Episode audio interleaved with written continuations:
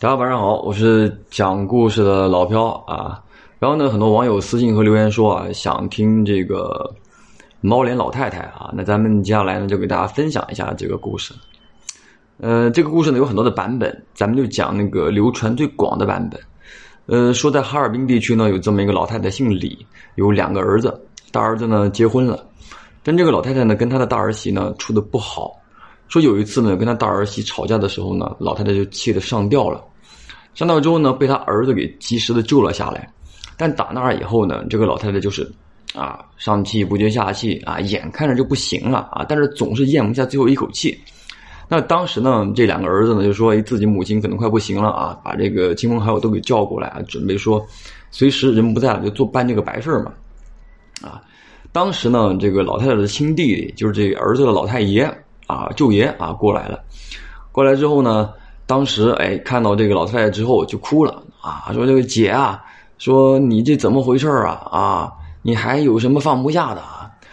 这老太太呢，躺在那个呃客厅里的那么一个竹床上啊，也不能说话，就是眼睛呢死死的往外盯。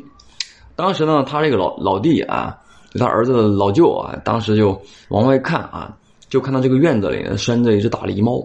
那一问这个事儿呢，当时他俩儿子也说了啊，说这个老太太呢生前养了这个狸猫，谁也就不让靠近啊。狸猫呢谁也不亲，只亲老太太。但问题是，你说咱们这边老太太快不行了，咱能让她碰吗？那在东北呢是有这么个规矩啊，就是说人不在之后啊，或者不在之前啊，就是说畜生是不能够靠近人的，因为那边传说呢说畜生呢会劫气儿啊，就把人的最后一口气儿给劫了，那畜生呢就会借着人的身子啊给作妖。大概就这么个意思。当时呢，他这老舅爷还心想说：“哎，做的不错啊。”但是呢，看自己的这个姐姐啊，一直就眼巴巴的看着院子里的那狸猫。那狸猫呢，也是啊，泪眼汪汪的盯着这个客厅里面的老太太。当时这个老舅爷就下决定了啊，行吧，把那狸猫给抱过来，远远的啊，让我姐啊跟他给望上一眼，了了他俩这个心愿吧。好。那没曾想呢，当时是他小儿子啊来抱这个狸猫来看老太太，结果呢，这抱这个狸猫呢，狸猫到了门口之后啊，突然间抓了一把他二儿子的手臂，二儿子一吃痛呢，手一松，狸猫歘窜出去了，直接就窜到这老太太身上。本来当时这个老太太呢，就一口气上不来，一口气下不去的，那结果这一窜，老太太猛吸一口长气，我操，好过来了啊！当时就说了，儿子，我饿啊。那没办法了，对吧？毕竟是自己的老妈啊。虽然说这旁边很多这个乡里乡亲的，包括他这老舅啊，看到之后都觉得挺古怪的啊。但是你说了，对吧？人活过来了，做儿子的不能说不理啊。那行吧，啊，面条两大碗，那老太太吃的啊，比这平时多多了。本来说办白事儿等于说呢也没办成啊。没完成之后呢，这个老太太变得就特别的孤僻。那以前呢，这个老太太平时白天呢，除了晒晒太阳啥的，在附近呢给转转、散散步。就打那以后呢，这老太太就躺在床上啊，这死活不起来，也不让别人进她屋啊。那除了你每天给她端饭啥的啊，平平平常平常时间呢，都把这个门啊给关着。那刚好呢，那段时间呢，他们村里也出了个怪事什么怪事呢？就经常会有那种鸡呀、羊呀、鸭子呀。包括小孩儿就开始丢了，你知道吧？莫名其妙的丢。那大家都觉得说，是不是拍花党来了啊？这个拍花党呢是怎么讲的？就是说那种拐小孩的，大概可以这么理解啊。来就是专门拐拐小孩但是后来呢，随着这个小孩子啊，呃，丢的越来越多，那很多大人呢就比较心细了，就发现啊，他们的房梁上、他们的屋子里就有那种小小的脚印。那个小小的脚印呢，很明显就是那种缠过裹脚布的老太太啊才会留下来的，因为那时候封建时期嘛，他们都缠这个裹裹脚布嘛。而整个村子里呢，嗯，缠裹脚布的老太太还活着的寥寥无几了。又一想，当时老太太本来快不行了，突然间就活过了这个事儿，立刻就怀疑她。所以当时这个村子里啊，风言风语是特别的多。那也传到老太太两个儿子。耳朵里了，但毕竟是做儿子的嘛，对不对？也只能说是充耳不闻啊。每天有时候尽量的少出去跟村里的那些呃街坊邻居打交道了。结果呢，说是一天夜里啊，这天夜里呢，当时是有这么户人家啊，家里呢两个孩子，那已经丢了一个了，那还有一个儿子，就特别宝贝。睡的时候呢，就是父母二人啊，把这个儿子呢给夹在中间啊。而且呢，这个男主人呢，枕头下面还塞了把刀，就怕说哎有人偷自己儿子。那结果呢，那当天晚上啊，果不其然啊，就听到这个屋子里有动静了啊，房梁上有有动静。这个男主人呢，就装作是偷睡啊，其实他已经感觉到了，并没有睡着。哎，慢慢的、慢慢的就感觉到有一个枯瘦的手啊，伸到他的身体啊，穿越他，穿过他的身体，抓向他的儿子。当时这个男的二话没说，从这枕头下面拿出刀来，哇，就是一刀。然后又听到一声猫叫，哇，啊，人就直接给窜出去了。这个男的呢，拿着刀啊，追了好久，比划了好久，但是到最后。啊，一无所获，也没能抓到这个偷小孩的，啊，但是呢，怎么讲呢？呃，刚巧那天夜里啊，咱们说这个李老太太的大儿子，啊，那起来是撒尿啊，呃，那个时候呢，厕所呢也不是说特别的方便啊，那都是几户共用一个旱厕，在这个屋子外面，那他也不想跑得那么远啊，所以呢，就在自己的院子里解决嘛，啊，小姐嘛，问题不大啊，赶巧啊，在那个院墙下面。解决月光洒下来呢，那个院院墙的影子呢，把咱们这个老大呢给遮的是严严实实的，啊，看不到人呢。老大呢方便完之后啊，这个甩甩头，哎，就准备回屋里了。哎，突然间听到自己家院子大门木门啊咯吱打开了。当时回头一看啊，因为那个月光蛮亮啊，就看见啊，他老妈啊，这个驼着个背，蹑手蹑脚的跑回到自己屋里了。哎，这大儿子就觉得说纳闷了，这平时这老妈都很久不下床了啊，这怎么回事啊？看起来身手还蛮矫健的。一联想村里的那个传言啊，也是心里啊有一点那个疑惑，你知道吧？也是有，也是有有有那么一点疑惑。那当时呢，就哎，等到老妈这边的门关上之后啊，过了一会儿，他跑去打了个灯笼啊，敲门了啊，当当当，啊，娘睡了吗？啊。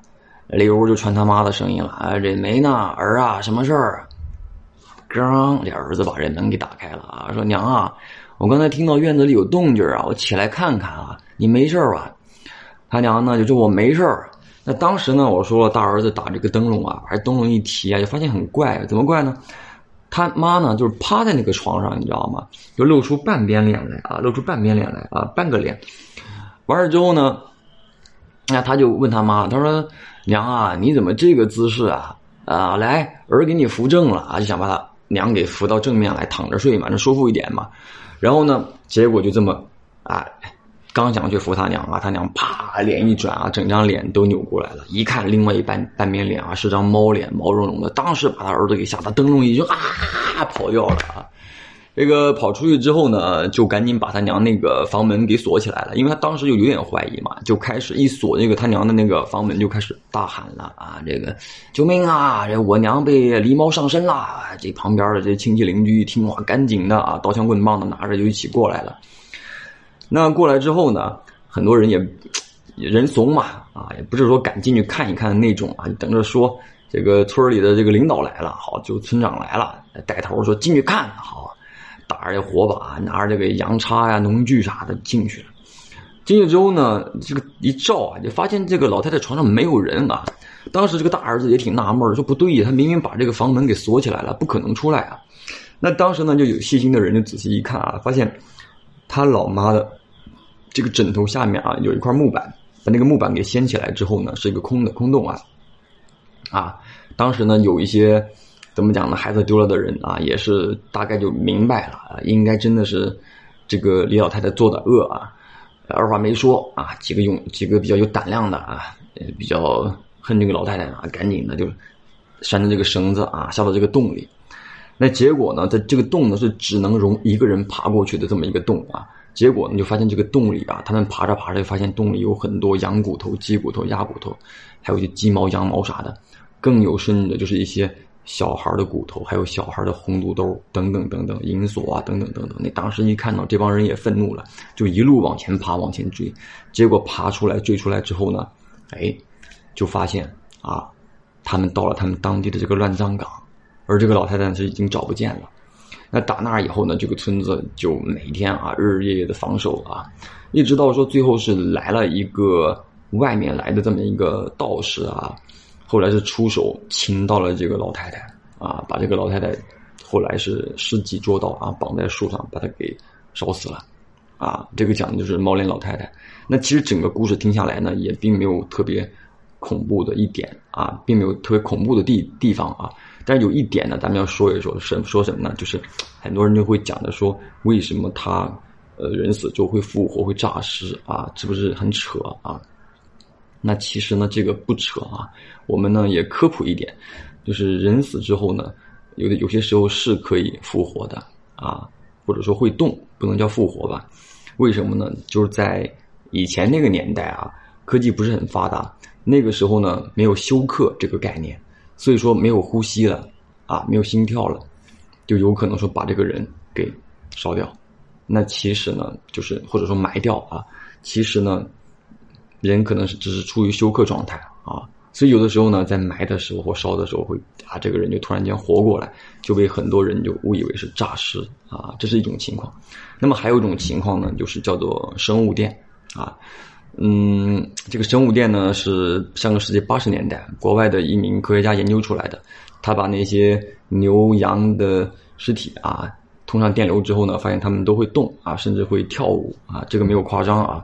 那其实呢，动物啊，包括那些猫啊、狗啊之类的，有可能跟尸体产生摩擦，会有产生一种静电啊。那这个静电呢，有可能就是说会让这个尸体会有一些动。当然，你说像通上电那样跳舞之类的就不可能了。啊，它有可能这个静电会让人的韧带啊产生一些反应啊，就是膝跳反应嘛，就是一敲，啪，腿就升起来啊，这这胳膊升起来，人会动一下，这个其实是蛮正常的啊，都是用科学可以解释的，所以大家不用说去害怕啊。呃，那么关于这个猫脸老太太呢，咱们就今天先到这儿了啊。那感谢支持啊，我们下个故事见。